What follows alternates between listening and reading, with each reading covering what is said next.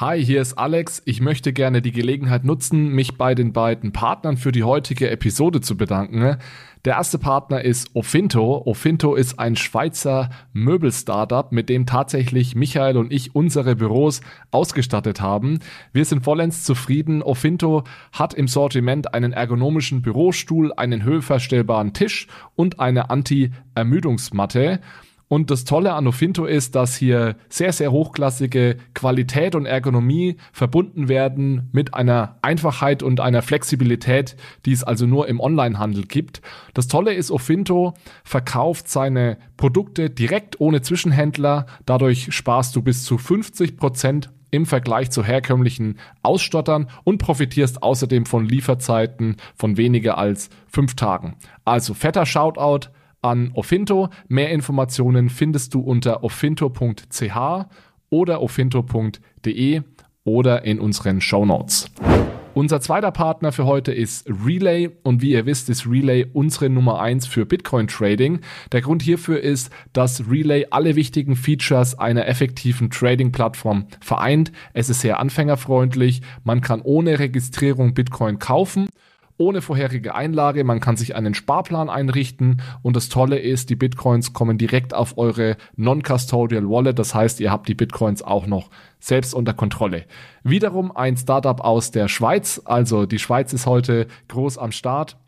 Wenn du auch mit Relay Bitcoin kaufen möchtest, dann kannst du hierfür entweder dem Link in den Show Notes folgen oder du nutzt den Referral Code ROCK, R-O-C-K. Dann kannst du nämlich bei den Relay-Transaktionsgebühren 0,5% sparen und uns gleichzeitig bei Bitcoin, Fiat und Rock'n'Roll unterstützen. Herzlichen Dank nochmal an Relay und Ofinto.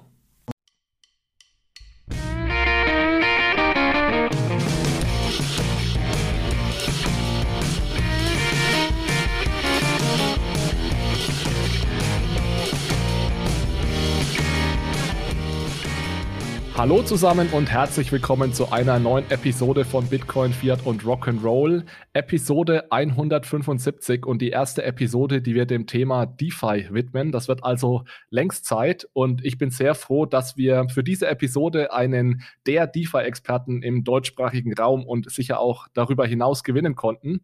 Er ist Professor für, für Distributed Ledger Technologie und Fintech an der Uni Basel hat zum Thema Kryptoassets und Blockchain Economics promoviert. Er hat ein Buch geschrieben namens Bitcoin, Blockchain und Kryptoassets und er publiziert regelmäßig wissenschaftliche Papiere, unter anderem eben auch ein Papier zu DeFi, welches in der Review der Federal Reserve Bank von St. Louis veröffentlicht wurde.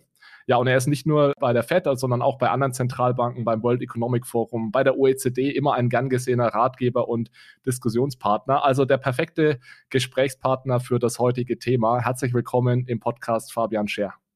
Vielen Dank für die Einladung, Alex. Ich freue mich. Fabian, vielleicht zum Einstieg eine Frage. Jeder hat ja so seinen Zugang zur Kryptowelt. Bei mir ist das eher so die, das, die geldtheoretische Dimension. Du arbeitest ja tatsächlich genau an der Schnittstelle von Economics und Computer Science. Würdest du sagen, dass du ganz tief im Herzen doch noch irgendwo eher Ökonom oder eher Computerwissenschaftler bist? Oder bist du tatsächlich genau, genau an dieser Schnittstelle unterwegs und fühlst dich da auch zu Hause? Nein, ich bin natürlich primär schon Ökonom, also da komme ich her und äh, das macht mir auch unglaublich Spaß, aber ich glaube einfach, dass dieses Thema jeweils interdisziplinär betrachtet werden sollte. Und ich hatte natürlich auch eine gewisse Exposure jetzt zur Computer Science, ähm, weil ich teilweise auch ziemlich nerdig unterwegs bin, hobbymäßig, also Stichwort Gaming beispielsweise ähm, konnte von, ja, mir schon relativ langem äh, selbst Programmieren beigebracht und äh, wenn man natürlich an der Schnittstelle unterwegs ist, irgendwo zwischen monetärer Theorie, zwischen Ökonomie, zwischen Finance, dann ist dieser Schritt dann zu öffentlichen Blockchains und äh, zu DeFi im Konkreten eigentlich naheliegend. Ja, das sind tatsächlich die besten Voraussetzungen für die, für die Kryptowelt. Fabian, wir reden in der zweiten Hälfte auch noch ein bisschen über, über das Metaverse, weil du da ein ganz spannendes Papier geschrieben hast. Ich würde trotzdem vorschlagen, dass wir direkt mal in das Thema Decentralized Finance einsteigen. Und wir haben uns da ein kleines Experiment überlegt, um allen Hörerinnen und Hörern den Zugang zu diesem Thema so leicht und unterhaltsam wie möglich zu machen. Ich habe mir mal deine Definition dieses Begriffs Decentralized Finance hergenommen und ich lese dir mal, lese dir mal ganz kurz vor. Ich habe ihn äh, relativ frei übersetzt, also sei mir nicht böse. Ich hoffe, es ist inhaltlich noch korrekt. ähm, Decentralized Finance nutzt Public, also öffentliche Blockchains, und Smart Contracts, um Protokolle für Finanzapplikationen zu bauen. Und diese Protokolle haben folgende Eigenschaften. Sie sind offen, transparent, kombinierbar und non-custodial. Also du merkst, ganz, ganz auf Deutsch habe ich es nicht hinbekommen, es sind noch so ein paar englische Begriffe. Jedes zweite Wort ist Englisch, von daher. Aber es ist auch gar nicht schlimm, wenn die lieben Zuhörerinnen und Zuhörer jetzt nicht jedes einzelne Wort verstanden haben, denn unser Plan ist es tatsächlich, diese Definition jetzt mal auseinanderzunehmen und Schritt für Schritt durchzugehen. Also was genau bedeutet denn Public Blockchain, Smart Contracts? Was bedeutet offen im, im Sinne von DeFi oder transparent? Ich werde dich da an der einen oder anderen Stelle auch versuchen, ein bisschen zu challengen und dir äh, auch gerne über die Risiken und Nachteile von DeFi reden. Und ja, freue mich dann und hoffe, dass wir, wenn, wenn wir das einmal durchgegangen sind, jeder ein ganz gutes Verständnis davon hat, was DeFi genau bedeutet. Gut, super. Gut, dann lass uns doch loslegen. Erster Teil basierend auf Public Blockchains. Bei Public Blockchains ist es mir das erste Mal schon schwer gefallen, wie ich das genau übersetzen soll, weil man kann öffentlich sagen, man kann offen sagen, man kann barrierefreier Zugang sagen. Wie würdest du Public Blockchains übersetzen? Vielleicht direkt die erste Frage. Ich glaube, du hast es bereits ziemlich gut gemacht, weil es sind viele verschiedene Aspekte, die mit reinfließen. Aber ich glaube, das Einfachste ist, wenn man einfach das Gegenteil aufzeigt. Also mm, es hat ja die Phase gegeben jetzt bei der äh, Blockchain, wo alle Unternehmen das Gefühl hatten, mm, dass sie ihre eigene Blockchain kontrollieren müssen und äh, dass das eine tolle Sache sei von wegen Transparenz und Interoperabilität und dass man nichts mehr verändern kann, aber dass das alles bei ihnen im Rechenzentrum oder auf den eigenen Servern laufen muss, das natürlich das macht überhaupt keinen Sinn. Also wenn man wenn man die eigene Blockchain letztlich hat, dann ist das weder transparent noch unveränderbar, kann man das beliebig umschreiben und äh, in den meisten Fällen nachher auch nicht wirklich interoperabel. Also um die Vorteile wirklich zu erhalten, braucht man ein offenes System. Und in Extremis heißt das in einem offenen System, dass alle alles einsehen können. Und das Transparent ist bei der Verifizierbarkeit, dass man da überhaupt keine Erlaubnis braucht, um irgendetwas auszustellen. Und dann, wenn wir von Konsensmechanismus sprechen, also von der Art und Weise, wie man sich einigt letztlich auf einen gemeinsamen Zustand, dass da auch jede Person sich anschließen und neue Vorschläge machen kann. Und ich denke, wir werden da noch oft darauf zu sprechen kommen, aber für mich ist es einfach wichtig, dass ganz unten eben die, die unterste Infrastrukturschicht hm, genau diese Charakteristika erfüllt, dass da nicht irgendjemand dominant ist, dass wir da nicht ein Unternehmen drin haben, äh, welches diese Infrastruktur stellt, weil das aus meiner Sicht extrem gefährlich ist und schnell dystopisch werden kann. Also DeFi ist nur wirklich DeFi, wenn es eben auf diesen dezentralen, offenen, öffentlichen äh, Blockchains läuft potenziell. Also äh, dann hat's dann hat's eine Chance, dass wirklich DeFi sein kann. Wir haben dann noch ganz viele Abhängigkeiten weiter oben.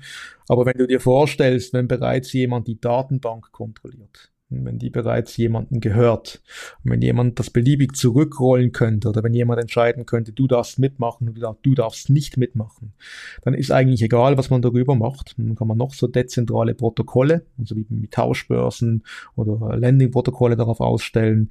Wenn bereits das Fundament komplett zentralisiert ist, spielt das überhaupt keine Rolle mehr diese Grenzen zwischen, was ist jetzt noch öffentlich und offen und was ist dann schon irgendwie privat oder unter Kontrolle, die sind ja oft fließend. Also ich denke, ein Großteil des heutigen DeFi-Ökosystems baut ja auf Ethereum auf, was sicherlich ähm, ja möglichst dezentral ist. Wo würdest du da die Grenze machen? Also ich vermute mal, sowas wie Corda, also so private Blockchains sind dann sicherlich nicht dezentral genug, aber es gibt ja dann auch so, so Zwischenfälle wie sowas wie Solana zum Beispiel. Ähm, äh, wie schaust du da drauf? Ich bin immer vorsichtig, eben das gesagt, ich bin ja auch äh, regulatorisch relativ stark involviert. Das heißt, ich, ich, ich darf in vielen Fällen nicht über konkrete Beispiele sprechen, das wäre keine gute Idee. Aber so eine Heuristik, eine Frage, die man sich stellen kann, ist, gibt es irgendjemanden, der äh, Sonderprivilegien hat? Ja, nein. Äh, gibt es Personen oder Institutionen, die es abschalten können? Hm? Stoppen? Unilateral Regeln ändern. Und wenn man irgendeine Frage mit Ja beantworten muss, äh, dann würde ich ein großes Fragezeichen setzen, ob es sich wirklich um unabhängige, offene äh, Infrastruktur handelt. Kann DeFi auch auf der Bitcoin-Blockchain gebaut werden? Also man hört da ganz oft von, wie gesagt, Ethereum, Solana und anderen ähm, Smart Contract, äh, Smart Contract ähm, ähm, basierten Blockchains. Würde es auf Bitcoin auch funktionieren, sowas wie DeFi zu bauen? Es kommt sehr stark auf das Verständnis von DeFi drauf an. Also wenn wir jetzt wirklich von DeFi sprechen mit der zentralen Tauschbörsen, mit Landing Markets, mit der Tokenisierung im klassischen Sinne, dann ist das auf nativen, auf dem nativen Bitcoin-Protokoll so nicht möglich. Es gibt entsprechende Protokolle, die darauf abstützen, die das möglich machen können, eventuell oder könnten. Aber man darf nicht vergessen, dass Bitcoin ein ganz anderes Prinzip verwendet. Das ist beispielsweise Ethereum. Also zum einen gibt es eine relativ beschränkte Scripting-Sprache, die ganz bewusst so gewählt wurde. Zum anderen haben wir bei Bitcoin etwas, das nennt sich UTXO-Modell. Das steht für Unspent Transaction Output. Und ganz einfach erklärt äh, trackt man da die Auszahlungsbedingungen auf der Coin-Ebene, also bei jedem einzelnen Bitcoin, wenn man so will. Hingegen bei Ethereum das auf Account-Ebene passiert, wo man dann auch die Möglichkeit hat, eben solche Contract-Accounts zu erstellen, also Smart Contracts, die die Grundlage für dieses DeFi bilden. Aber es gibt natürlich viele Leute, die sagen, Bitcoin als Asset ist bereits eine Ausprägung von DeFi und das ist natürlich selbstverständlich möglich. Ja, das ist ein guter Punkt. Möchtest du vielleicht mal ein, zwei, um es ein bisschen greifbarer zu machen, ein, zwei bekannte Beispiele für DeFi-Protokolle nennen, die, die regelmäßig genutzt werden? Also ich glaube, die, die einfachsten Beispiele, die sind wirklich im Bereich der Tauschbörsen äh, zu finden. Und ähm, dort einen der bekanntesten Ableger wäre sicherlich Uniswap. Äh, das in verschiedensten Versionen schon vorzufinden ist, das auch oft kopiert wurde auf anderen äh, Plattformen, auf anderen äh, Blockchains. Aber die Idee dort ist, es ist wie ein, ein Liquiditätspool, wo jede beliebige Person Liquidität bereitstellen kann, jeweils in einem Tokenpaar, können wir A und B Token nennen nachher auch jede beliebige Person dagegen traden kann. Und dass man da wirklich einen Token reingibt und den jeweils anderen rausnimmt. Und das, das Bestechende daran, das wirklich Schöne daran ist, dass man ähm, dort wirklich keine Abhängigkeiten hat gegen außen. Also man braucht keine Oracles, keine Datenprovider. Man man kann es so aufsetzen, dass es keine Sonderprivilegien gibt beispielsweise und einfach als Infrastruktur, die vor sich hinläuft, als eine dezentrale Tauschbörse, die im Prinzip niemanden braucht. Das finde ich echt tatsächlich auch ein sehr gutes Beispiel, weil es auch ein Beispiel dafür ist, wie sich eventuell unsere Finanzmarktinfrastruktur ändert und wer vor allem dazu beitragen kann, dass dieser Finanzmarkt dann auch funktioniert. Weil wenn ich mal diese die dezentrale Uniswap-Börse mit einer zentralen Börse vergleiche, dann habe ich heute äh, zentrale Player, die ein Orderbuch haben. Ja, und dann habe ich gewisse Market Maker. Nicht jeder kann einfach Market Maker sein und dieses Orderbuch äh, am Leben halten oder für Liquidität sorgen. Das heißt, auch diese Market Maker und diese Börsen schöpfen natürlich auch gewisse äh, Gewinne dann ab. Ja, wenn ich mich jetzt in diese DeFi-Welt bewege, dann kann ich plötzlich als Retail-Nutzer äh, so eine Art Market Maker werden oder zumindest Liquidität bereitstellen und im Endeffekt an diesen, an diesen Profiten, die dadurch kommen, dass dieser Markt eben äh, bedient wird oder am Leben gehalten wird, kann ich plötzlich partizipieren, was in der aktuellen Welt ähm, gar nicht möglich ist. Genau, also in der Theorie ist es absolut richtig. In der Praxis sind natürlich einige weitere Punkte zu berücksichtigen, wie Transaktionskosten. Das ist jetzt auf der äh, eigentlichen Blockchain, auf der Ethereum-Blockchain sehr, sehr schwierig wird, wenn man da mit kleineren Beträgen Liquidität bereitstellen möchte gibt es auch Möglichkeiten, eben über Layer 2 beispielsweise. Aber da gibt es verschiedene Dinge zu beachten, aber in der Theorie ist es absolut richtig und das ist der Grundgedanke von Decentralized Finance, dass man eben diese Infrastruktur schafft, die nicht irgendjemandem gehört, sondern wo wirklich jeder teilnehmen kann. So, jetzt hast du schon gesagt, bei Bitcoin sind diese etwas komplexeren Protokolle schwierig, weil es nur diese Scripting-Language gibt auf den anderen Plattformen wie Ethereum zum Beispiel haben wir die Möglichkeit, Smart Contracts zu programmieren. Das ist auch der zweite Teil deiner Definition direkt, dass man nicht nur Public Blockchains, sondern eben auch Smart Contracts braucht. Vielleicht kannst du ganz kurz zusammenfassen, was es mit diesen Smart Contracts auf sich hat und warum die so wichtig sind für Decentralized Finance. Also vielleicht zuallererst, das ist, ist noch wichtig, der, der Begriff ist schrecklich.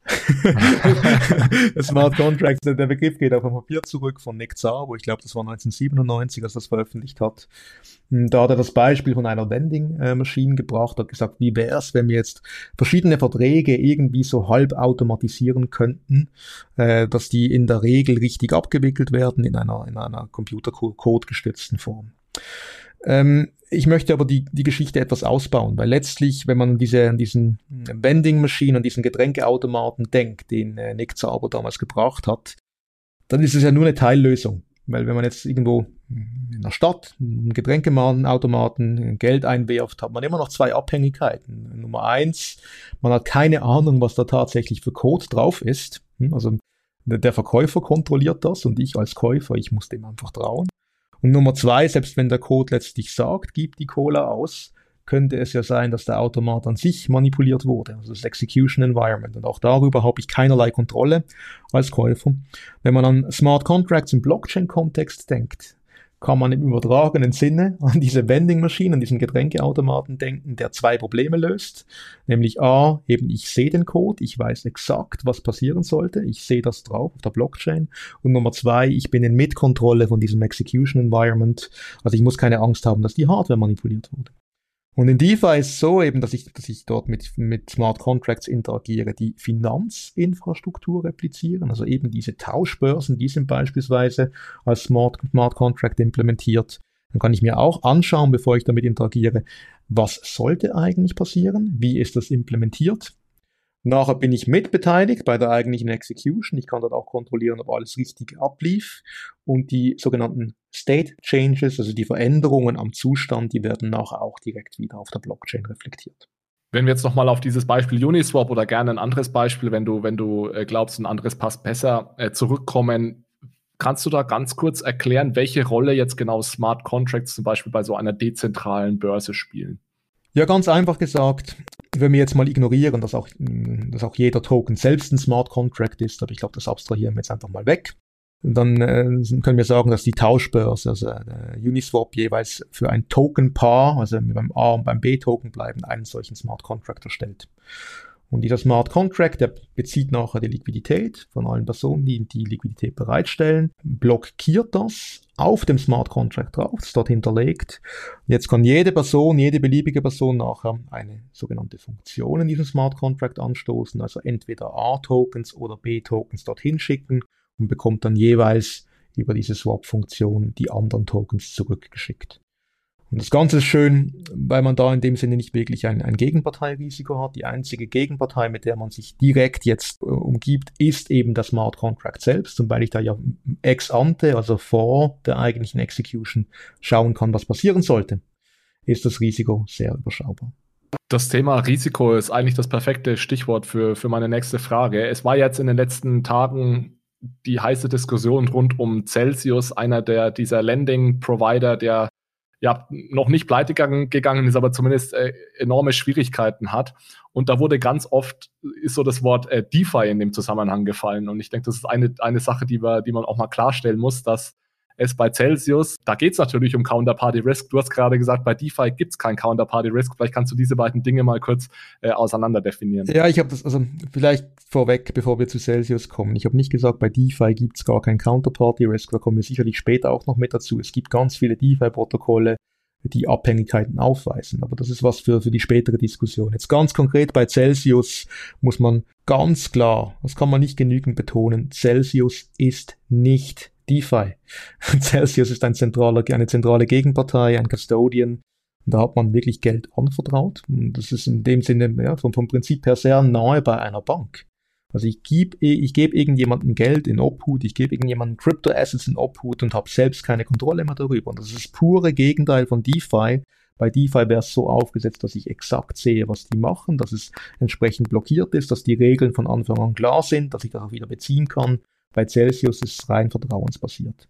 Und insofern, du hast recht, das wird in den Medien tatsächlich so dargestellt, aber das ist tatsächlich komplett falsch. Äh, Celsius, if anything, ist ein sehr, sehr guter Grund, weshalb wir DeFi brauchen. Lass uns noch mal ganz kurz bei dem Thema Risiko bleiben. Und ich meine jetzt gar nicht so die Gegenparteirisiken, die du, die du gerade schon angesprochen hast, oder die Abhängigkeiten, die, die es da eventuell gibt. So rund um Smart Contracts, was wir auch immer wieder beobachten, ist es da auch ein Stück weit, ja, es wird sogar Smart Contract Risk, glaube ich, genannt, oder gewisse operationelle Risiken, dass auch eventuell die Expertise rund um diese Smart Contracts noch fehlt und dass es da dann zu ja, Problemen in der Ausführung dieser Smart Contracts kommt. Ja, mit der zunehmenden Komplexität ist natürlich auch, ähm, kann es zu solchen Problemen kommen in Smart Contracts drin. Also vielleicht, ich muss etwas ausholen. Du musst dir vorstellen, wir haben ja vorhin darüber gesprochen, dass du bei, bei Ethereum eben über diese Smart Contracts eine extreme Flexibilität hast mit dem, was du tun kannst. Bei Bitcoin ist beisp beispielsweise nicht. Bei Bitcoin hast du einfach eine eingeschränkte Scripting-Sprache.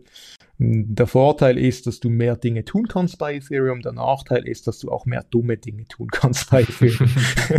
und äh, ja, je komplexer diese Protokolle äh, werden, umso größer ist genau diese Gefahr. Und hinzu kommt, dass natürlich bei diesem Zeitdruck, ähm, bei dieser Competition, die vorherrscht, auch in diesem Space, ganz viel kopiert wird. Also da sieht man teilweise haarsträubende Dinge, wo irgendein neues, äh, aufsteigendes Protokoll, wenn man wirklich mal in den Code reinschaut, einfach links und rechts alle Dinge zusammenkopiert hat, teilweise noch Kommentare von alten Teams drin sind, in die im Zusammenhang mit ganz anderen Protokollen eigentlich entstanden sind.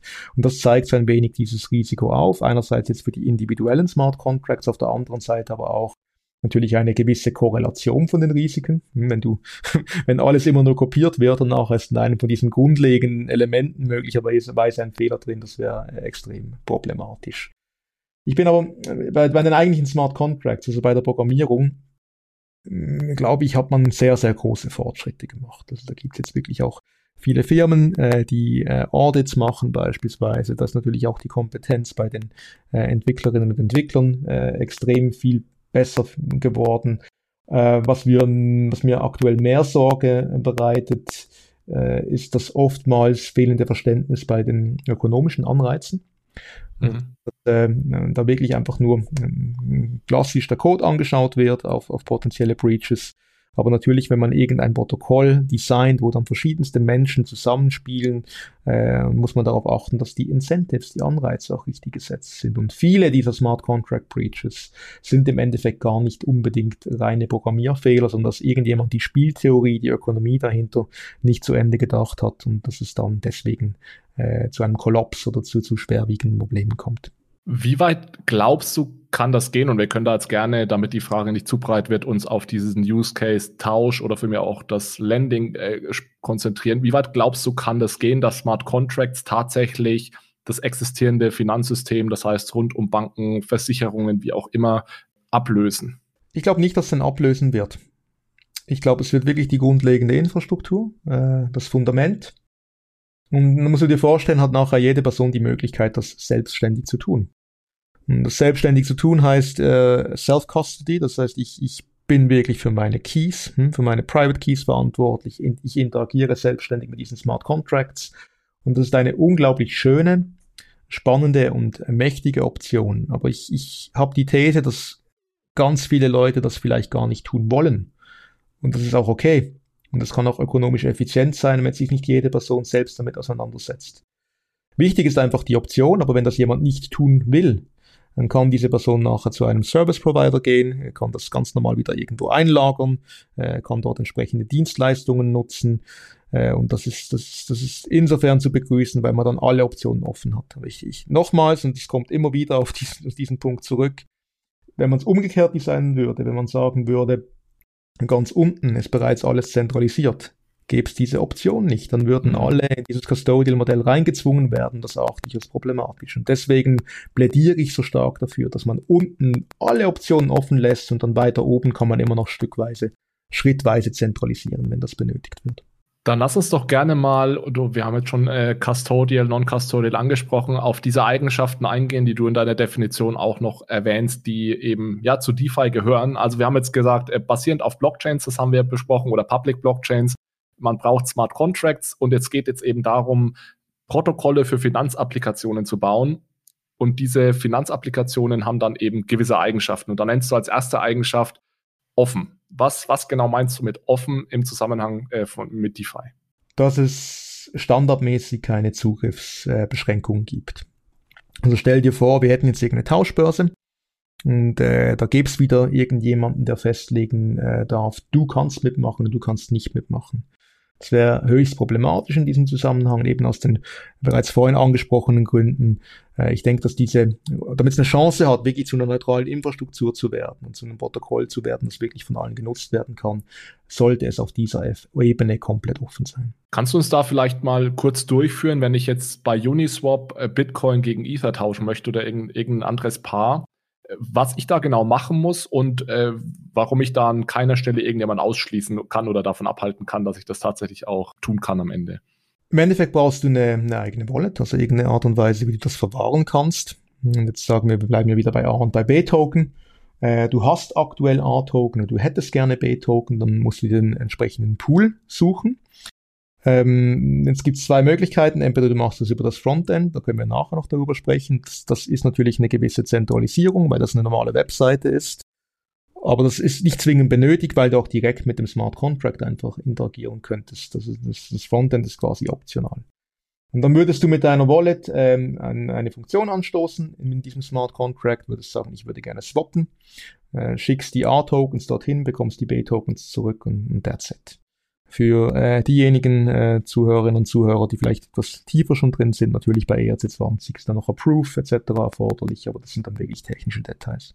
Weil, weil du es gerade angesprochen hast, ähm, mit dem Frontend, lass uns da gerne nochmal kurz bleiben und vielleicht auch direkt nochmal diesen Widerspruch, äh, was heißt, vielleicht ist es gar kein Widerspruch, aber diese Problematik ansprechen, dass wenn ich natürlich nicht unendlich tief in diesem Thema drinstecke, ich heute zumindest noch zum Teil zumindest auf Intermediäre äh, angewiesen bin, die mir diese Convenience geben oder mir das Leben erleichtern, um diese Services auch nutzen zu können. Glaubst du, das wird in Zukunft auch noch so sein? Oder glaubst du, dass man auch dann für diese Frontends in irgendeiner Art und Weise äh, dezentrale Lösungen äh, finden kann?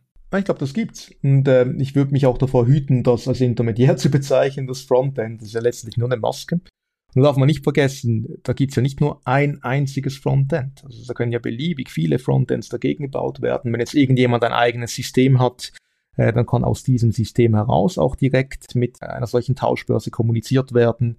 Man könnte sogar ein Excel-Spreadsheet bauen, das dann direkt mit dieser Tauschbörse interagiert. Also es ist in keinster Weise eingeschränkt. Das ist ganz, ganz wichtig zu verstehen. Problematisch wäre es dann, wenn man sagen würde, man müsste über dieses Frontend gehen oder man kann kein zusätzliches Frontend bauen. Und nur so kann man damit interagieren, aber das ist, das ist ja genau nicht gegeben. Die, man kann sich das DeFi-Protokoll vorstellen, wie, wirklich wie ein Kommunikationsprotokoll, also ein Standard, ähm, wie, wie man Anfragen an diese Tauschbörse schicken muss. Und nachher kannst du das in jede beliebige Applikation bei dir einbinden. Dieser, dieser, dieses Thema offen, um, um noch ein äh, bisschen zu, zu challengen, wie denken da Regulatoren drüber. Wir haben ja jetzt gerade in der klassischen Finanzmarktregulierung dieses ganz große Thema KYC, also Know Your Customer. Das heißt, ich muss immer wissen, mit wem interagiere ich. Und das kommt natürlich implizit auch dann mit der Möglichkeit, dass ich äh, Leute ausschließen kann von, von gewissen Services. Äh, das ist für mich auch immer noch ein ganz großes Thema. Wir haben auf der einen Seite DeFi und diese Innovation, die da passiert, diese Offenheit, wie du sagst, und auf der anderen Seite haben wir die existierende Finanzmarktregulierung. Ich habe so das Gefühl, die passen noch nicht so ganz zusammen, diese beiden Welten. Nein, das ist schon so. Also das ist äh, sehr, sehr schwierig und das hat äh, verschiedenste Gründe. Aber müssen wir, müssen wir vielleicht etwas länger oder etwas ausführlicher darüber sprechen. Also Punkt eins ist mal, ähm, was ich jeweils sage, ist, man muss sich von dem Gedanken verabschieden, äh, dass man diese Protokolle, und damit meine ich die wirklich dezentralisierten Protokolle, nicht diejenigen, die Dezentralisierungstheater spielen, aber die wirklich dezentralisierten DeFi-Protokolle auf Protokollebene regulieren kann wenn es niemanden gibt, der irgendwelche Sonderprivilegien hat, wenn es niemanden gibt, der dort relevant ist, wenn es niemanden gibt, der das abschalten könnte oder in irgendeiner Form beeinflussen kann, dann gibt es auch keinen Anknüpfpunkt für Regulatoren. Das heißt, man muss das einfach mal als gegeben betrachten und das ist die große Herausforderung aktuell auch für Regulatoren, weil das ist wirklich was ganz Neues. Aber es ist nicht mal so schlimm, weil letztlich, was man natürlich machen kann, ist, man kann zwar auf dieser Tauschbörse dann aktiv sein, Letztlich werden die Leute aber irgendetwas damit tun wollen, mit den, mit den Assets, die sie dort eintauschen oder die sie auslösen. Hm, also beispielsweise zurück ins Bankensystem gehen oder irgendwo etwas kaufen. Jetzt darf man nicht vergessen, dass wir bei, der, bei öffentlichen Blockchains von einer komplett offenen Datenbank sprechen, wo diese ganzen Spuren, all diese Transaktionen, die ganze Geschichte auf alle Ewigkeit gespeichert ist. Also was passiert, wenn ich nachher mit diesen Assets zu einer Bank gehe, als einfaches Beispiel? Die wollen wissen, wo kommen diese Assets her. Die wollen die genaue Historie sehen. Und im Unterschied zu beispielsweise Bargeld, äh, wo Banken sehr viel Erfahrung damit haben, kann ich das machen. Also ich kann dann schön zeigen, hier habe ich es auf der Tauschbörse entsprechend verwendet, da kommt es her, das ist davor passiert. Und wenn ich diesen Nachweis nicht erbringen kann, wird das niemand akzeptieren. Also ganz viele Finanzintermediäre, die heute mit Crypto-Assets arbeiten, haben diese Tools entsprechend in Betrieb und nehmen diese Überprüfung vor und können das auch eben, weil diese Historie da ist. Und dann vielleicht noch eine zweite Anmerkung ich, ich habe sehr, sehr, ich meine, das sind Diskussionen, die hört man sehr, sehr häufig. Die, die Idee eben, dass man da aufpassen muss wegen äh, Geldwäscherei und wegen illicit activity jeglicher Art, also dass, dass da äh, die Bürgerinnen und Bürger äh, betrügen könnten. Und natürlich gibt es eine gewisse Gefahr, wie in ganz vielen Systemen, hm, dass da äh, etwas passiert. Aber womit ich große Mühe habe, ist mit dieser Idee, dass deswegen alles vollumfänglich komplett überwacht sein muss, dass deswegen alles zurückrollbar sein muss. Weil ein riesengroßes Problem und eine, von mir aus gesehen, ein Fehlschluss, ein Trugschluss, den ganz viele Regulatoren machen, ist, dass es nur bei Bürgerinnen und Bürgern äh, böse Menschen gibt, aber aus irgendeinem Grund jeweils für die Staaten der Benevolent Dictator, diese, diese Assumption, die ähm, äh, getätigt wird, dass man sagt, ja, die haben immer nur Gutes im Sinne. Es gibt, es gibt keine bösen Menschen, die für den Staat arbeiten. Und jetzt, ich bin nicht jemand, der sagt, wir haben schlechte Institutionen bei uns. Also ich denke, ich, ich spreche da äh, für die Schweiz, aber auch für Deutschland, äh, dass wir sehr viele, sehr gute Institutionen haben, die sehr verantwortungsvoll handeln. Aber es gibt sowohl historisch wie auch global betrachtet genügend Beispiele dafür, was passieren kann, wenn man eine solche Infrastruktur schafft, die eben sehr stark zentralisiert ist. Und wenn es nachher in totaler Überwachung ausartet, wenn man die Möglichkeit hat, jemanden über Nacht ökonomisch komplett inexistent werden zu lassen. Und das bereitet mir sehr große Sorgen und ich sehe öffentliche Blockchains und äh, auch DeFi mit einer neutralen Infrastruktur als ein gewisses Gegeninstrument gegen diese Entwicklungen. Wo, wo stehen wir da in der Schweiz oder vielleicht auch in Deutschland zum Thema Regulierung und DeFi? Also je nachdem, was du da sagen kannst, glaubst du, wir sind da auf, auf einem guten Weg, dass diese beiden Welten ein Stück weit zusammenzubekommen? unglaublich chaotisch, äh, noch nicht wirklich absehbar. Hm, es ist in, in den USA ist so, dass da äh, ganz viele verschiedene Behörden sich für dieselben Dinge verantwortlich äh, fühlen. Und das ist natürlich mit der Executive Order jetzt etwas die Hoffnung da, dass da Ordnung in die Sache reinkommt. Ähm, EU allgemein macht mir große Sorgen im Umgang mit äh, Crypto Assets. Ich glaube, da müssen wir, da habt ihr auch schon darüber gesprochen. Ich glaube, das ist auch bekannt sonst äh, dass da verschiedene Dinge nicht unbedingt in die Richtung laufen, wie sie sollten. Aber ich glaube, ganz allgemein ist eine gewisse Überforderung da bei den Regulatoren, äh, dass man aktuell einfach sehr stark auf Begriffe und auf Labels achtet mhm. und sagt, aha, okay, DeFi und dann eben noch keinen Unterschied macht zwischen einer wirklich dezentralisierten Tauschbörse oder Dinge wie Celsius und einfach alles mit, mit demselben Label in einen Topf wirft. Und das ist gefährlich. Ich, ich sage jeweils den Regulatoren, aus irgendeinem Grund äh, scheint es okay zu sein, dass alle äh, Regulatoren Horden von Juristen beschäftigen und da hat man sich damit abgefunden, dass all diese Dinge entsprechend interpretiert werden müssen äh, von Leuten mit einem entsprechend fachlichen Hintergrund. Aber man sträubt sich Stand heute noch dagegen, äh, die äh, ähnliche äh, Kompetenzen im technischen Bereich aufzubauen. Zu sagen, ja gut, vielleicht wäre es sinnvoll, genauso wie wir Verträge einzeln anschauen, auch Computercode, Smart Contracts einzeln anzuschauen, zu schauen, wo gibt es Abhängigkeiten was sind die Unterschiede und wie ist das aufgesetzt? Gut, das war ein kleiner kleiner Exkurs äh, zum Thema Regulierung, sehr, sehr spannend. Ich denke, äh, wir kommen nochmal zurück zum, zu den Definitionen. Das war jetzt das Thema Offenheit, was ja sehr eng mit dem Thema Regulierung dann auch zusammenhängt. Zweite Eigenschaft, die du nennst, ist das Thema Transparenz. Was genau bedeutet Transparenz bei DeFi? Hängt sehr stark zusammen, aber ich glaube, die Idee hier ist, dass man jegliche Transaktionen, die komplette Verarbeitung nachher auf der Blockchain sieht. Also dass du das genau anschauen kannst, auch später noch, dass das hinterlegt ist und dass da keine Schritte gibt, die irgendwie in einer Blackbox stattfinden und nicht nachvollziehbar sind, sondern du kannst dir, wie vorhin erwähnt, im Voraus bereits anschauen, was passieren sollte und du siehst dann im Nachhinein, was exakt passiert ist und das wird auch wiederum auf der Blockchain abgelegt. Und das Ganze kannst du selbst mathematisch, also kryptografisch verifizieren, ob das tatsächlich korrekt ausgeführt wurde. Das ist natürlich ein riesengroßer Unterschied zum traditionellen Finanzsystem, wo das alles, äh, wie gesagt, in einer Blackbox stattfindet, wo du im besten Fall dann einfach die einzelnen Resultate siehst, äh, im schlechtesten Fall irgendwelche aggregierten äh, Resultate. Das heißt, bei Uniswap sehe ich ganz genau, wie viel Liquidität äh, vorhanden ist, zu welchem Preis ich tauschen kann, während ich bei einer äh, ja, zentralisierten Börse zwar auch das Orderbuch sehe, aber dieses Orderbuch liegt da nicht auf einer Blockchain, sondern das wird mir natürlich von der Börse irgendwie gegeben und zur Verfügung gestellt und ich muss in dem Moment der Börse vertrauen, dass diese Daten auch korrekt sind. Könnte man das so äh, auf, unser, auf unser Beispiel übertragen? Ja, wir müssen ein bisschen aufpassen, weil jetzt gerade bei dem Beispiel, da müssten wir nachher auch noch über MEV, über Minor Extractable Value sprechen, äh, um da wirklich korrekt zu bleiben. Und das ist ein, das ist ein gewisses Problem in DeFi. Also äh, das möchte ich betont haben. DeFi ist nicht das, das Mittel gegen alle Probleme. DeFi hat selbst selbstverständlich auch gewisse Probleme. Aber wenn wir jetzt äh, vielleicht mal bei einem Fonds bleiben, hm, bei einem Anlagefonds, dann hast du in der äh, traditionellen Finance dort mh, hm, eine gewisse Unsicherheit, was tatsächlich da ist, auch ob die Assets tatsächlich da sind, die mein Share, mein Fund Share äh, repräsentieren sollte. Und wenn du jetzt einen, einen sogenannten Token Basket machen würdest, wo äh, all diese verschiedenen Assets, also Token A, B, C, D, E, in, in einem Smart Contract hinterlegt sind und nachher bekomme ich einen solchen Basket-Token ausgestellt, der mein Eigentum proportional an diesen verschiedenen Assets repräsentiert. Dann kann man dort auf der Blockchain schauen, ob das wirklich da ist, ob das Kollateral entsprechend vorliegt und ob äh, mein Fonds dementsprechend gedeckt ist. Und so hat man eine gewisse Transparenz und das an ganz vielen Stellen, so dass dieses Kollateral wirklich eingesehen werden kann. Diese Verifizierbarkeit und Transparenz, wenn ich jetzt mal die andere Seite der Medaille ansehe, heißt das ja auch ein Stück weit Nachvollziehbarkeit von einzelnen Transaktionen. Und ich frage mich immer, ob einzelne Nutzer, gerade wenn ich jetzt so in den institutionellen Bereich schaue, das wollen oder ob es denen nicht sehr wichtig ist, auch eine gewisse Anonymität äh, zu wahren. Wie, wie wird dieser Konflikt gelöst?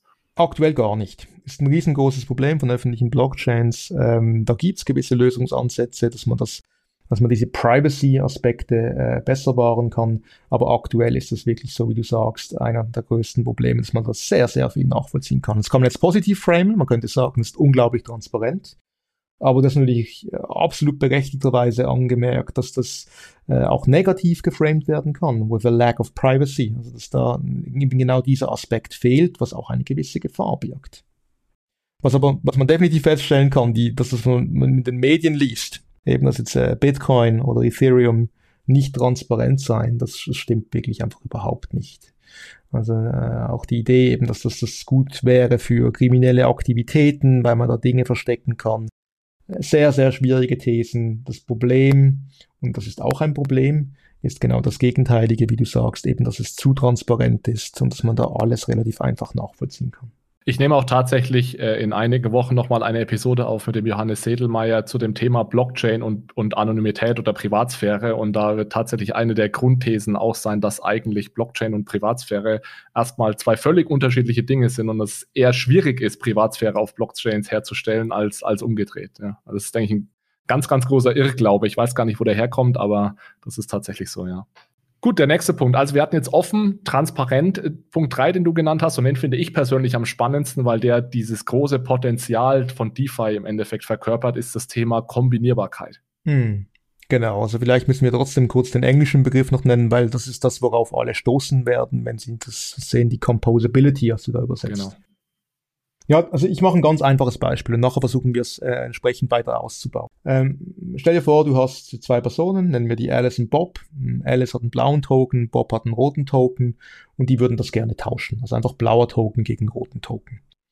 Und in der traditionellen Finanzwelt musst du da alle möglichen komplexen Konstrukte dazwischen haben, wenn die sich nicht trauen, also da kannst du irgendjemanden, einen Escrow-Agent, der von beiden Personen jeweils den Token in Gewahrsam nimmt und nachher, wenn beide vorliegen sind, den Austausch vornimmt. Oder du hast komplexe Clearing-Settlement-Strukturen. Immer jeweils mit, äh, mit Instanzen, die dazwischen sind, natürlich auch dementsprechend ineffizient und äh, kosten, also aufwendig, kostenintensiv.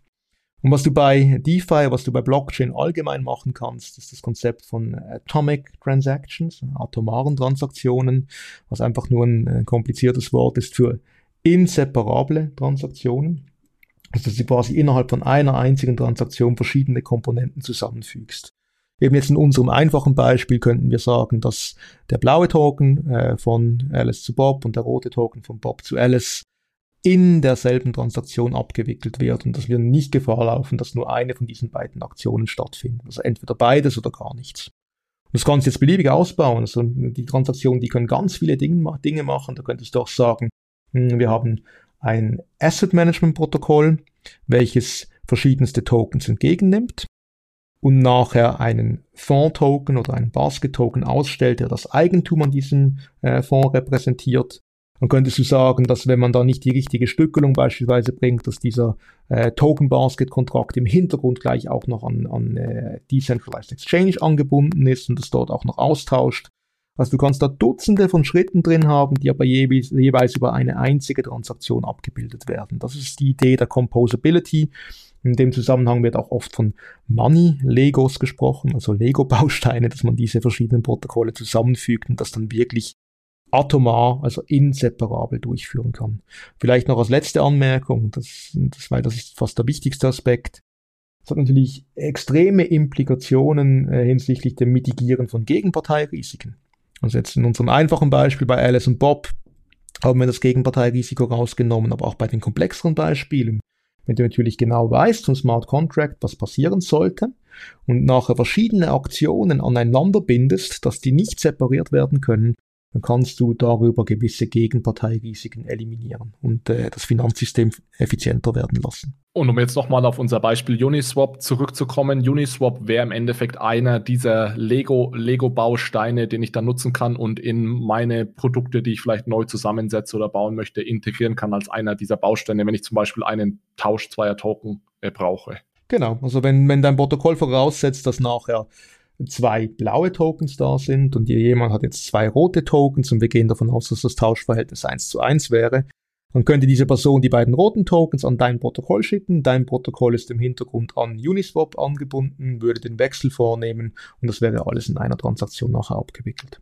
Wie wichtig ist es bei dieser äh, Kombinierbarkeit, dass wir tatsächlich auf ein und derselben Blockchain sind. Also wir sehen jetzt einen ganz großen Teil von DeFi, der findet auf Ethereum statt, aber du hast es vorhin schon erwähnt, die Transaktionskosten bei Ethereum sind relativ hoch, deswegen sieht man auch immer mehr äh, ja, Ausweichmanöver auf andere günstigere Blockchains. Inwieweit wird das zum Problem, wenn es dann um diese Kombinierbarkeit geht? Du sprichst einen wichtigen Punkt an. Also natürlich kannst du über Bridges je nachdem die Blockchain wechseln, aber diese Intra-Transaction Composability, also die Idee, dass man das innerhalb von einer Transaktion abwickelt, inseparabel abwickelt, die geht nur auf derselben Blockchain. Es geht sogar noch weiter, die geht nur auf demselben Chart. Also wenn man da verschiedene Charts hat auf einer Blockchain, dann müsste das sogar auf demselben Chart drauf sein. Wo siehst du da die Reise hingehen? Ich meine, ich habe es gerade angesprochen, wir haben Ethereum sicherlich Nummer eins gerade, aber mit sehr hohen Transaktionsgebühren. Glaubst du, dass es da noch größere Ausweichmanöver gibt und dass sich da noch eine zweite dominierende äh, Smart Contract Blockchain bauen, aufbauen wird, die eben auch sehr viel DeFi-Applikationen laufen hat? Ich glaube, das kann niemand wirklich abschätzen. Das wäre jetzt extrem unseriös, da irgendwelche Prognosen zu geben, weil das hängt von so vielen Dingen ab. Äh, letztlich auch davon, wie das jetzt mit dem Merge bei Ethereum läuft beispielsweise, hängt auch von regulatorischen Gegebenheiten ab. Was man sicherlich sagen kann, ist, dass diese Vielfalt und diese Experimente was ganz Schönes sind, dass man da verschiedenste Prinzipien auch ausprobieren kann. Aber Stand heute, wenn man eine Prognose abgeben müsste, einfach nur von der Entwicklerpower, die da ist, von den ganzen Projekten, die laufen, auch äh, von den äh, Layer 2 Lösungen, die äh, gebaut werden, ist Ethereum schon in einer guten Position. Aber wie gesagt, das muss überhaupt nichts heißen, also das kann komplett ändern und da kann auch was ganz, ganz Neues kommen. Wenn ich nochmal bei diesem Bild der, der Legos bleibe, ist es zu einfach ausgedrückt, wenn ich sage, je mehr Legos ich da zusammensetze und je komplexer mein Bauwerk wird, desto instabiler wird das Ganze auch und desto mehr äh, Risiken hole ich mir dann äh, rein? Das ist schon was, was man definitiv äh, nicht nur im Hinterkopf behalten sollte, sondern das wirklich, äh, dass man sich stets bewusst sein muss, dass natürlich mit dieser Composability äh, auch ein gewisses Risiko einhergeht. Ich habe vor einiger Zeit einen Artikel äh, geschrieben bei Coindesk, wo ich von der dunklen Seite von der Composability spreche. Und das war basierend auf einem Forschungspapier, äh, welches ich gemeinsam mit Matthias Nadler äh, verfasst habe, wo wir den Begriff Wrapping Complexity eingeführt haben. Es geht in eine ganz ähnliche Richtung. Bei der Wrapping Complexity äh, für die Ökonominnen und Ökonomen, das ist das Rehypothecation von Kollateral. Äh, das war die Idee, dass man einen Token hat ganz unten und dieser Token wird in einem Smart Contract gelockt und dann stellt dieser Smart Contract einen neuen Token aus. Und dieser neue Token, der wird dann wieder in einen Smart Contract gelockt und wird ein neuer Token ausgestellt. Und das immer und immer und immer und immer wieder. Dann hat man letztlich einen Token auf einem Token, auf einem Token, auf einem Token. Was natürlich auf der einen Seite äh, diese Metrik, die überall immer rumgereicht wird, der Total Value Locked, äh, etwas in Frage stellt und äh, die, Sinn die Sinnhaftigkeit davon, weil die natürlich unglaublich stark inflationiert wird, auch durch dieses Wrapping und Rewrapping. Und auf der anderen Seite passiert da genau das, was du gesagt hast. Also je mehr solche Wrapping-Prozesse stattfinden, umso größer ist auch potenziell das Risiko und die Abhängigkeit dann von anderen Protokollen. Und da gab es, also wir haben in dem Papier gezeigt, das ist mittlerweile forthcoming in Journal of uh, Blockchain Research, äh, dass da einzelne Protokolle gab, die äh, solche Wrapping-Complexities von fünf hatten, was so viel heißt, wie das im Schnitt jeder dieser Tokens fünfmal gerappt wurde, muss das mal vorstellen. Das mhm. ist schon ziemlich enorm. Und dann hinzu, das, was ich am Anfang gesagt habe, eben, dass sehr viel Copy-Paste äh, auch bei den Smart Contracts vorkommt, ähm, dass man da einfach irgendwelche Stellen rausnimmt hm, ähm, und sagt, ja gut, äh, das kann ich bei mir auch gebrauchen. ist natürlich auch eine gewisse Gefahr nachher von systemischem Risiko, wenn da einzelne Kom Kom Komponenten in jedem dieser Kontrakte drin sind und dann möglicherweise irgendwo ein Fehler auftauchen würde. Also ja, ich glaube, die Gefahr ist enorm, das darf man nicht unterschätzen und vor allem muss man aufpassen, dass man nicht ähnliche Strukturen baut, äh, die zu Dingen wie jetzt beispielsweise einer Subprime-Krise geführt haben, eben aufgrund der zwar in der Theorie äh, vorhandenen Transparenz, aber wenn es natürlich in der Praxis derart komplex wird, dass die Daten zwar da sind, die aber im Endeffekt niemand mehr wirklich auswerten kann, dann hat man trotzdem ein Problem. Das Papier, das verlinke ich gerne in den, in den Show Notes für alle Zuhörerinnen und Zuhörer, die das Ganze interessiert. Eine letzte, eine letzte Frage noch zum Thema Kombinierbarkeit. Siehst du auch, dass CFI, das heißt äh, klassische oder TradFi, wie es dann teilweise auch genannt wird, also klassische Banken und Versicherer, dass die sich auch dieser Tools bedienen und dann im Endeffekt eine Bank oder ein Versicherer diese Protokolle nutzt, um neue Produkte zu erschaffen? Absolut, das ist ein riesengroßes Interesse da weltweit im Moment, dass äh, verschiedene, hauptsächlich Banken, weniger als Versicherer aktuell, äh, daran arbeiten, sich an DeFi anzuschließen. Ich glaube, die größte Frage da wird sein, ob das die wirklichen äh, Decentralized Finance Protokolle sein werden, also diese neutrale Infrastruktur, wo nachher die Schnittstellen gebaut werden. Oder ob das Dinge sind wie eine Aave Arc. Und äh, zur Erklärung kurz, Aave allgemein ist ein äh, Lending-Protokoll, also quasi ein äh, dezentraler Kreditmarkt und die haben eine zweite Version, äh, Arc, wo es darum geht, dass man sich zuerst whitelisten lassen muss, also mit einem eingeschränkten Zugriff und da wird es spannend zu beobachten, ob, ob sich die Banken eben dieser ähm, Form von DeFi anschließen, wo ein KYC gebraucht wird, wo es wieder eingeschränkt ist, also nicht klassisches DeFi, sondern eher eine Version von CeFi auf der Blockchain drauf, oder ob es in die tatsächlich dezentralisierten Protokolle reingeht. Und das sind die großen Fragestellungen, mit denen sich auch Regulatoren aktuell beschäftigen dürfen. Dann kommen wir zur letzten Eigenschaft und wir haben, hast du vorhin schon ganz kurz angesprochen, das Thema Non-Custodial. Also wir hatten jetzt offen, transparent, kombinierbar und jetzt das Thema Non-Custodial. Ich habe da tatsächlich keine gute deutsche Übersetzung gefunden. Ich weiß nicht, ob du da eine hast äh, und in dem Zusammenhang kannst du äh, eventuell direkt kurz erklären, was dieses Non-Custodial bedeutet und warum das so wichtig ist.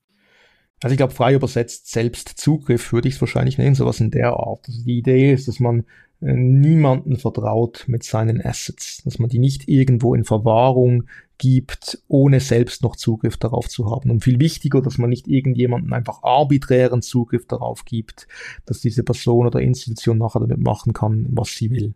Also die Idee ist wirklich, selbst wenn man das irgendwo auf einen Smart Contract drauf tut, hm, und was wir jetzt gesagt haben, vorher bei Uniswap passiert das auch, wenn ich Liquidität bereitstelle, dass ich dann die Möglichkeit habe, das zurückzuziehen und dass ich vor allem die genauen Regeln kenne.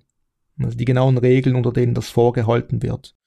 Und das wäre jetzt beim anderen Beispiel, das wir auch gehört haben, bei Celsius, wo ich gesagt habe, das ist nicht wirklich DeFi nicht gegeben, weil da gibt man es einfach jemanden in Obhut und da sind die Regeln nicht klar festgehalten. Also die können dann quasi damit machen, was sie wollen. Das ist ein riesengroßer Unterschied.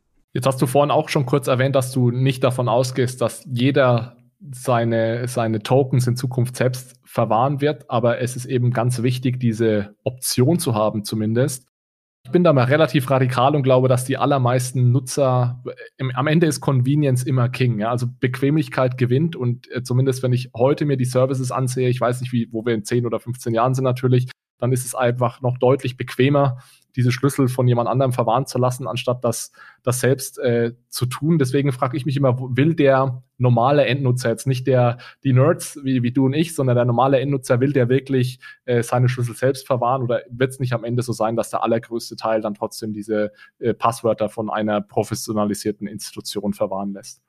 Ich glaube, realistisch betrachtet werden die allermeisten Leute das auslagern. Wie gesagt, es macht auch ökonomisch irgendwo Sinn, weil muss ja nicht jeder sein eigener äh, Cybersecurity-Experte werden und die, die Schlüssel selbst einlagern.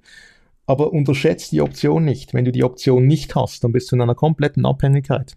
Und wenn es dann nur noch digitale Assets gibt und das Einzige, was du machen kannst, ist, die irgendwo zentral verwahren zu lassen, hm, auf einer zentralisiert geführten, auf einer zentral geführten Datenbank, dann kann es einfach schnell sehr, sehr gefährlich werden. Mit der Option hättest du zumindest diese Möglichkeit der Selbstverwahrung. Das ist, das ist unglaublich wichtig, auch gesellschaftspolitisch, dass man diese Option hat. Und dann kommt noch was anderes dazu. Wenn du, wenn du jetzt mit einem solchen Zwang starten würdest, dann ist ja nicht so, äh, dass dort alle möglichen beliebigen Unternehmen das tun könnten. Es gäbe auch wieder eine gewisse Einschränkung. Wir würden ja im Prinzip nur die Fragestellung verlagern, wer gibt die Berechtigung, wer das tun kann und wer es eben nicht tun kann. Und insofern hört man auch von ganz vielen kleineren Banken beispielsweise dieses Bedürfnis, dass die sagen, ja, äh, heute, Stand heute, sind wir auf größere Banken angewiesen, dass wir Zugang zum kompletten Finanzsystem haben. DeFi würde es uns ermöglichen, dass wir direkt selbst auf diese Protokolle zugreifen könnten. Also auch da ein, ein riesengroßer Vorteil. Und Punkt drei, ich weiß nicht, wie es in Deutschland ist, aber in der Schweiz ist seit ja, jetzt äh, einem Jahrzehnt ungefähr das Thema Open Banking, Open Finance. Hm, die Idee, dass sich die Banken öffnen müssen, Informationen austauschen müssen. Hm, dieser Austausch zwischen den einzelnen Banken, dass die Benutzer auch die Bank wechseln können, einfacher werden soll. Und da gibt es das riesengroße Problem, also wenn natürlich alle ihre eigenen Datenbanken äh, nutzen, wenn alle ihre Kernbankensysteme anders parametriert haben, andere Schnittstellen, dass da ein Konsens auf einen gemeinsamen Standard sehr, sehr schwierig wird, dass da auch sehr viel Politik mitspielt, wo alle ihre eigenen Dinge durch, durchdrücken möchten. Und wenn du natürlich ganz unten einen offenen Standard hättest, ein, ein etwas Neutrales, das niemandem gehört, dann wäre auch diese Einigung möglicherweise einfacher. Ich sage sehr oft äh, zu Banken, wenn ihr euch mal anschauen möchtet, ähm, was Open Banking, was Open Finance eigentlich sein könnte, wo da die Möglichkeiten wären, dann schaut euch mal DeFi an. Das ist wirklich ein schöner Blick in die Zukunft. Das fand ich jetzt eigentlich das perfekte Schlusswort für, den, für die DeFi-Diskussion. Ich, ich würde gerne, Fabian, wenn du jetzt nicht noch was ganz Wichtiges zum Thema DeFi hast, so langsam äh, in, die, in das zweite Thema stoßen und die letzten zehn Minuten noch für das Thema Metaverse äh, hernehmen. Metaverse, äh, und ich versuche da mal die Brücke zu bauen, ja, das ist ja, wenn wir vom, vom Thema Token und auch ein Stück weit Selbstsouveränität und offenen Systemen reden, dann ist das Metaverse ja äh, gar nicht weit. Ich habe mir dann aber überlegt, während ich das, während ich das äh, mir überlegt habe oder gesagt habe, ist es tatsächlich eine gute Brücke, weil es gibt ja jetzt mittlerweile auch diese Diskussionen, dass wir von Metaverse reden bei, im, bei Ansätzen, bei denen es eben nicht um Public Blockchains geht und bei denen es nicht um Token geht. Ja, ich, ich nenne dann nur mal das Stichwort Meta, also das Unternehmen Meta ehemals, ehemals äh, Facebook. Wenn, wenn du vom Thema Metaverse sprichst, ist es für dich automatisch immer diese offene, auf Public Blockchains und Token basierte Welt oder glaubst du auch, dass dieser Kampf erst noch gekämpft werden muss, was wir dann tatsächlich mal Metaverse nennen in Zukunft? Also für mich ist klar, ich, ich spreche vom Offenen, aus ganz ähnlichen Gründen wie eben besprochen. Ich glaube, das, das geht immer wieder in die gleiche Richtung. Aber der Kampf, der muss definitiv erst noch gefochten werden. Ich, glaube, beim, äh, man kann auch da sehr schöne Beispiele machen. Stell dir vor, wir hätten ein Metaverse, eine virtuelle Welt, die durch ein Unternehmen kontrolliert wird. Hm? Sagen wir Facebook als Beispiel. Und nachher würdest du dort irgendwie Parzellen kaufen, du würdest dort äh, eine Ladenfläche eröffnen, du hättest ein florierendes Geschäft, es würde gut laufen. Und aus irgendeinem Grund kommt aber nachher Meta zum Schluss, Facebook zum Schluss, dass es für sie nicht mehr rentabel ist. Hm? Und dass da entweder etwas geändert werden muss oder dass sie das ganz abschalten. Dann wärst du vor der Situation, dass du viel Geld investiert hast in Infrastruktur, du hast dort dein Geschäft aufgebaut, deine Reputation aufgebaut in dieser Welt und plötzlich ist die Welt weg. das ist natürlich mhm. extrem gefährlich, es ist eine wahnsinnige Abhängigkeit, in die man sich hineinbegibt. Und letztlich wieder genau dieselbe Fragestellung wie vorhin bei DeFi ähm, ist es sinnvoll, dass irgendjemand diese unterste Infrastruktur kontrolliert oder soll. Und auch das Thema Interoperabilität ist vermutlich einfacher zu lösen, wenn ich sage, ich bin auf einer Public Blockchain, anstatt dass jetzt Meta sein Metaverse baut und Microsoft und Sony alle ihre eigenen Metaverses. Ganz genau. Also uh, long story short, ist eigentlich genau dieselbe Diskussion, die wir vorhin geführt haben zum Thema Decentralized Finance könntest du jetzt einfach mit Metaverse austauschen. Es ist einfach immer dann, wenn, wenn digitale Grundinfrastruktur gebaut wird, bei so zentralen, bei so wichtigen Aspekten, wie jetzt Finanzprotokolle hm, bei, bei DeFi oder wenn es um eine virtuelle Welt geht hm, als Standard, dann ist es einfach nicht sinnvoll, dass man quasi ein Monopol einem einzelnen Unternehmen gibt. Das ist unglaublich gefährlich und mindestens unten sollte es offen sein. Jetzt sind wir ja noch sehr, sehr früh in dem Metaverse Journey. Ich finde das teilweise noch etwas schwer zu greifen, wie dieses Metaverse am Ende genau, genau aussieht und vor allem, welche Anwendungsfälle es auf dem Metaverse gibt. Mhm. Ich weiß nicht, wie du auf das Thema schaust. Äh, was, was sind so deine, deine Ausblicke oder deine äh, Anwendungsfälle, die dir einfallen im Zusammenhang mit Metaverse? Also ich glaube, das Hauptproblem ist äh, auch da wie bei den Anfängen von Blockchain, dass einfach sehr viele Dinge miteinander vermischt werden. Und wenn du das in den Medien liest, dann siehst du äh, Aussagen wie beispielsweise der, der Arzt, der jetzt während einer Operation mit einer Augmented Reality Brille nachher Informationen äh, vor sich sieht, die die ihn unterstützen bei der Operation. Und dann steht da Metaverse.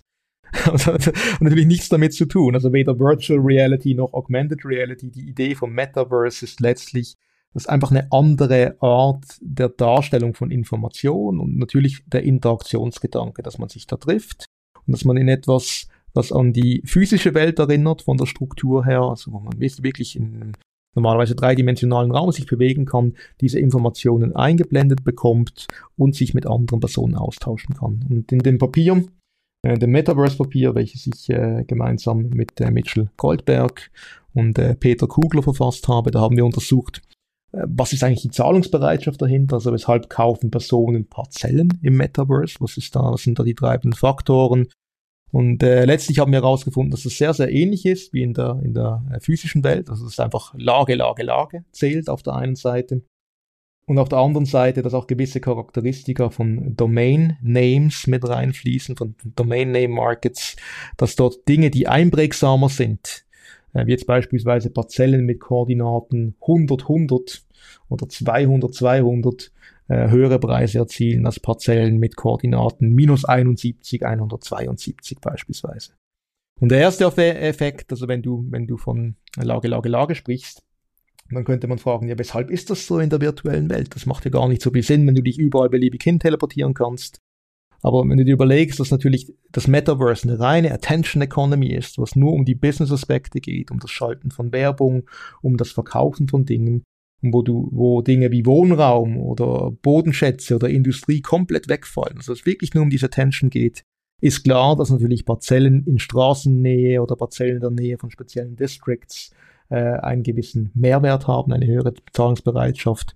Und äh, beim zweiten Aspekt eben, wenn es darum geht, dass einprägsamere Koordinaten höhere Preise erzielen, hat das damit zu tun, dass du dir das besser merken kannst und dich dann natürlich eher wieder dorthin äh, teleportierst. Das ist ein gewissen Branding-Aspekt. Also das fand ich tatsächlich ein, ein, sehr spannendes Ergebnis. Also was ihr da ja gemacht habt in, in, dem Papier ist, dass ihr gesagt habt, wir nehmen einfach mal klassische Modelle, die genutzt werden für Grundstücksbepreisung oder, oder Land Valuation. Und das sind eben natürlich, wie du gesagt hast, Lage, Lage, Lage ist da natürlich ganz wichtig. Hast du, bevor ihr diese Daten dann ausgewertet habt, hast du tatsächlich ähnliche Effekte, Effekte erwartet wie in der realen Welt, also dass Lage tatsächlich so eine große Rolle spielt, weil wie du sagst, man kann sich ja wirklich sofort überall hin teleportieren. Also ex ante könnte man ja auch erwarten, dass Lage erstmal gar keine oder eine deutlich geringere Rolle spielt. Na, wir hatten tatsächlich diese Erwartungen, waren aber noch, nachher trotzdem überrascht, wie deutlich das jetzt unabhängig von der genauen äh, Spezifikation und äh, von den verschiedenen Modellen, die wir genutzt haben, immer wieder dieses Resultat sehr, sehr deutlich zum Vorschein kam, weil das ja eine sehr, sehr heiß geführte Diskussion ist, auch in der Community, eben wenn es zum Metaverse geht. Aber wir haben dort tatsächlich also mehr als nur Evidenz gefunden statistisch. Das waren wirklich erstaunlich klare Resultate.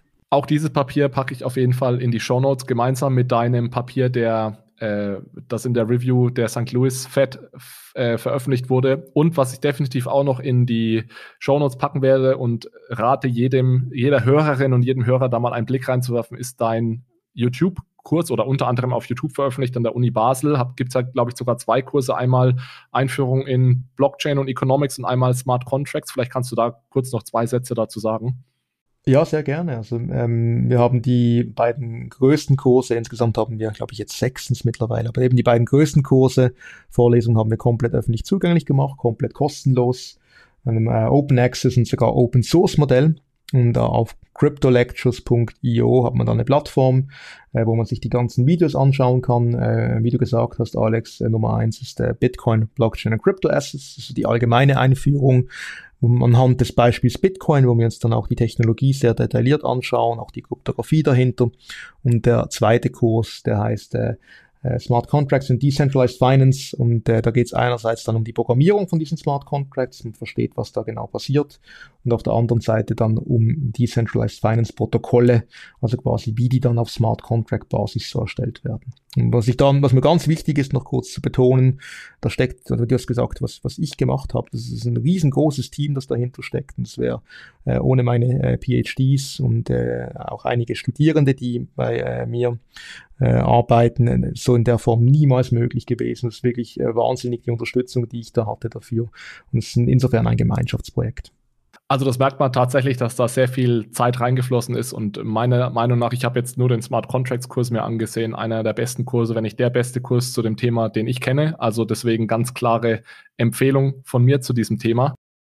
Fabian, letzte Frage. Woran arbeitest du aktuell? Wir haben jetzt sehr viel über Dinge gesprochen, Paper, die du schon geschrieben hast. Was sind aktuell deine, deine Projekte?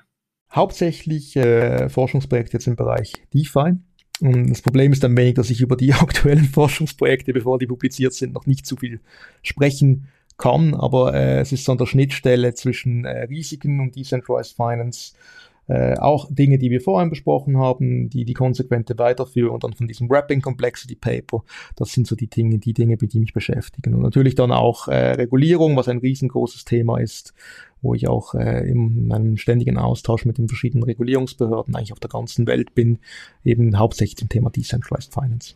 Super, lieber Fabian, vielen Dank, dass du heute unser Gast warst. Ich äh, denke, ich habe nicht zu viel versprochen. Das war extrem interessant. Ich habe viel dazugelernt. Äh, Links zu deinen Publikationen gibt es, wie gesagt, äh, in den Show Notes. Vielen Dank für dich, äh, an dich nochmal fürs Dabeisein heute. Vielen herzlichen Dank für die Einladung, Alex. Und dann zu guter Letzt auch nochmal herzlichen Dank an unsere Sponsoren Relay und Ofinto für den Support der heutigen Episode. Danke auch wie immer an die Zuhörerinnen und Zuhörer für eine gute Bewertung bei Apple Podcast oder Spotify und dann bis zum nächsten Mal. Ciao, ciao.